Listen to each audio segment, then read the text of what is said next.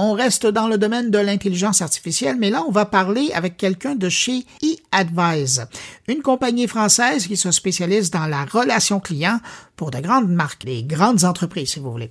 Eux ont récemment ajouté à leur outil des fonctionnalités qui utilisent le savoir-faire développé par les gens de OpenAI, ceux qui sont derrière ChatGPT. Vous me connaissez, j'étais curieux de savoir comment ça se passait dans les faits. Alors on rejoint Florent Gosselin, il est le directeur produit chez eAdvise à Paris. Bonjour Florent Gosselin. Bonjour. Depuis un certain nombre de semaines, vous avez décidé d'inclure l'outil qui fait parler toute la planète, ChatGPT, à vos outils. De quelle façon vous l'avez intégré? Alors effectivement, la façon dont on a euh, commencé à, intégrer les technologies d'OpenAI, qui sont euh, utilisées par ChatGPT, c'est euh, de mener des expérimentations. On travaille avec nos clients pour apporter toujours plus de solutions pour les aider à fournir une meilleure expérience client et l'automatisation peut aider pour ça. Et OpenAI permet pour nous d'accélérer certains sujets qu'on a dans notre roadmap produit euh, notamment sur euh, la capacité d'aider les conseillers de services clients à être plus efficaces dans leur métier euh, au quotidien. Donc, c'est un système, c'est, j'allais dire, c'est de l'assistanat, c'est, un outil d'appui pour les conseillers. Oui, voilà. Euh, si vous voulez, l'approche qu'on a eue, euh, c'est que les, les, technologies derrière euh, ChatGPT, elles sont pas sont pas nouvelles. Ce qui fait le, le sel et le, et le buzz de derrière l'engouement euh, de, de ChatGPT, c'est la façon dont ils ont réussi finalement à, à populariser, à ouvrir euh, ces, ces usages-là à, un très grand nombre de personnes. Et c'est ça qui est fascinant. De notre côté, euh, les IA génératives, telles que euh, celles qui peuvent être proposées par OpenAI, ce sont des outils sur lesquels on va s'appuyer pour nous aider à être plus performants dans le traitement et la génération de textes, qui fait partie de, de, de notre métier. Et cette génération de textes et ces outils technologiques bah, ils peuvent être utilisés de, de, de deux manières. C'est pour assister de façon automatisée les clients, mais pour ça, il faut, euh, on va dire, des garde-fous très très forts, mhm. c'est-à-dire qu'on n'a pas le droit à l'erreur. Et on peut euh, aussi les utiliser pour certaines tâches, pour certaines actions qui vont impliquer du contrôle par l'humain. Et c'est là où ce genre de technologie est assez intéressante et peut être utilisée de façon un peu plus réaliste et appliquée euh, directement euh, c'est comment est-ce qu'on va réussir à augmenter les capacités effectivement des équipes de support client, à leur faciliter la vie sur voilà des certaines tâches qu'ils vont réaliser euh, quotidiennement et qui va seconde après seconde leur faire gagner un temps précieux et optimiser donc l'expérience in fine des clients, mais aussi évidemment des collaborateurs qui travaillent en centre de contact. Donc, on comprend bien qu'il y a comme deux volets possibles avec ça, mais comment on fait, et là, je fais vraiment appel à votre expertise, comment on fait pour s'assurer de la justesse des propos? Euh, d'un robot conversationnel quand on est, par exemple, dans, la question-réponse ou même dans l'assistanat d'un conseiller, comme, parce qu'on l'a vu, euh, les intelligences artificielles, elles, sont très convaincantes, même lorsqu'elles sont dans l'erreur. On a vraiment l'impression que le verre est vide alors qu'il est très plein. Alors, mm-hmm. comment, comment vous assurer d'arriver à encadrer ça? Ouais, bah c'est une très bonne, euh, c'est une très bonne remarque. Si vous voulez, nous, on n'utilise pas ce, ce, genre de technologie euh, très ouverte et, et, et, ces IA génératives pour répondre directement aux clients. Donc le cas des chatbots, aujourd'hui, on a des, des technologies euh, qu'on emploie, mais qui vont plutôt euh, associer de la détection d'intention, donc de la compréhension du langage naturel pour comprendre ce que veut un client, associé à des outils qu'on intègre dans notre plateforme pour permettre à l'entreprise de proposer les bonnes réponses en fonction de l'intention du client. Donc, vous contrôlez à 100% l'expérience. Voilà, exactement. Ces réponses-là, elles vont être contrôlées pour correspondre euh, bah, au processus, enfin au process de la marque, à son image de marque, ça, son, son, ton, son tone of voice. Euh, ça va être couplé aussi à, leurs outils euh, métiers, c'est-à-dire à la base de connaissances, au catalogue produit, bref, à tout l'écosystème de la marque pour être certain de proposer les bonnes réponses. Et, à l'inverse, on propose aussi des fonctionnalités qui permettent d'augmenter les capacités des conseillers. Et là, bah, on a ce, retour humain qui est indispensable parce que l'humain, à la fin, c'est lui qui va pouvoir s'assurer que les recommandations, les suggestions que les outils vont pouvoir proposer sont pertinents ou pas, ou en partie, et décider donc de, les utiliser à bon escient. Et ça fait un moment que vous travaillez avec euh, les intelligences artificielles. Est-ce que vous voyez un moment où euh, elle, je veux dire, elle pourrait partir en autonome pour répondre avec le client, ou vous voyez euh, toujours la présence d'une intervention humaine pour s'assurer de la qualité? Alors, ce qui est certain, c'est qu'on fait des, des, progrès conséquents euh, tous les jours sur le sujet. Euh, à très court terme, euh, on croit beaucoup au principe d'intelligence augmentée au sein d'Advice, donc à ce concept où ce sont vraiment les technologies qui vont augmenter les capacités des humains.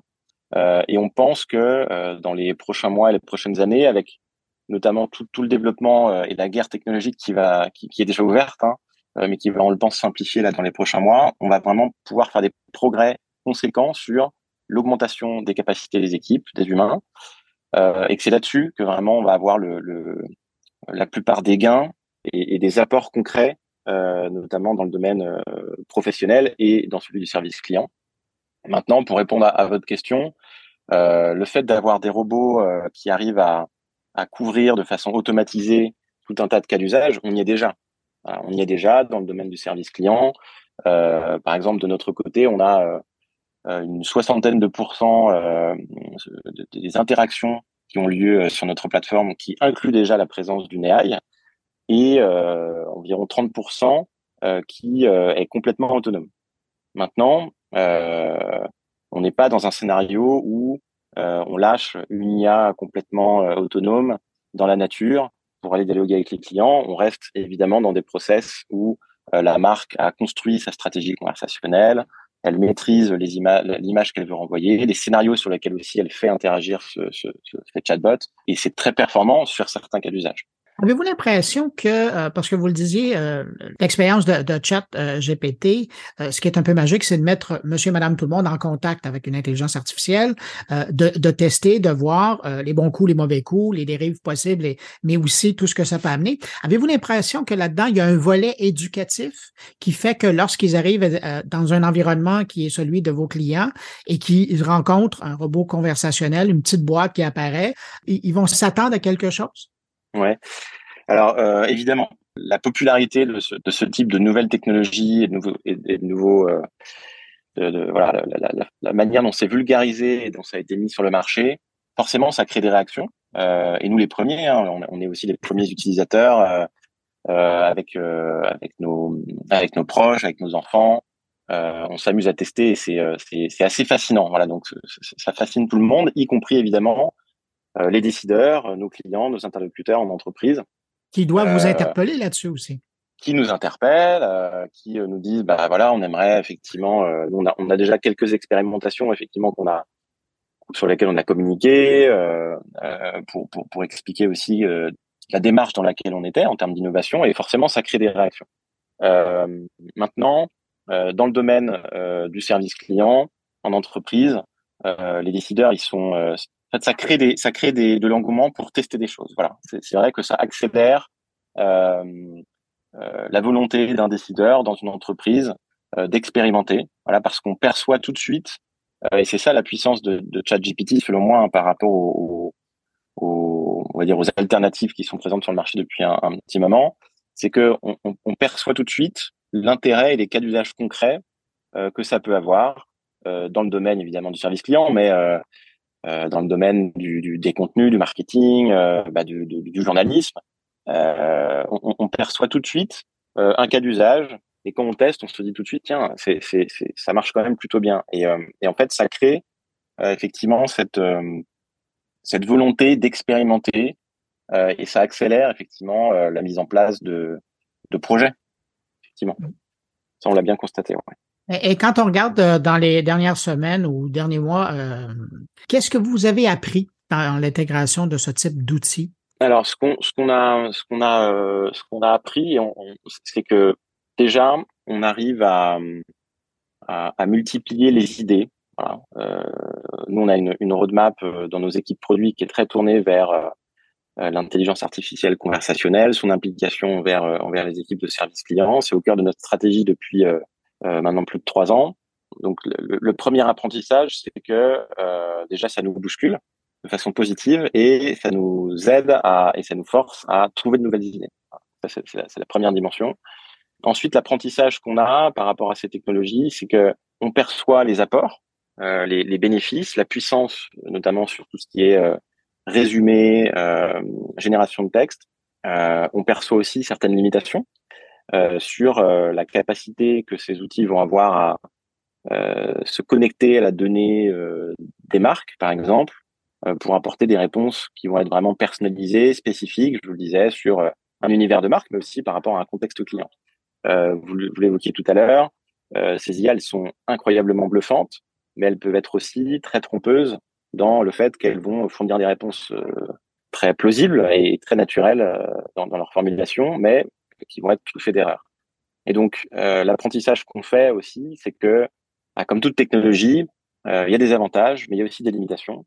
Et bah, c'est notre rôle en tant qu'éditeur logiciel de faire la part des choses et de faire en sorte que on applique la technologie et plusieurs technologies sur les bons cas d'usage au bénéfice des entreprises. Voilà. Et, ça, bah, on, on continue d'apprendre et nos équipes continuent d'apprendre sur ces sujets en, testant, en expérimentant, en voyant les limites et en mettant des choses en place avec, euh, avec nos clients. Florent Gosselin, CPO chez euh, eAdvice, euh, merci d'avoir pris du temps pour partager euh, vos expériences dans le domaine de l'utilisation des intelligences artificielles dans le contexte des relations avec les clients. C'est très apprécié. Merci. Avec grand plaisir. Merci à vous.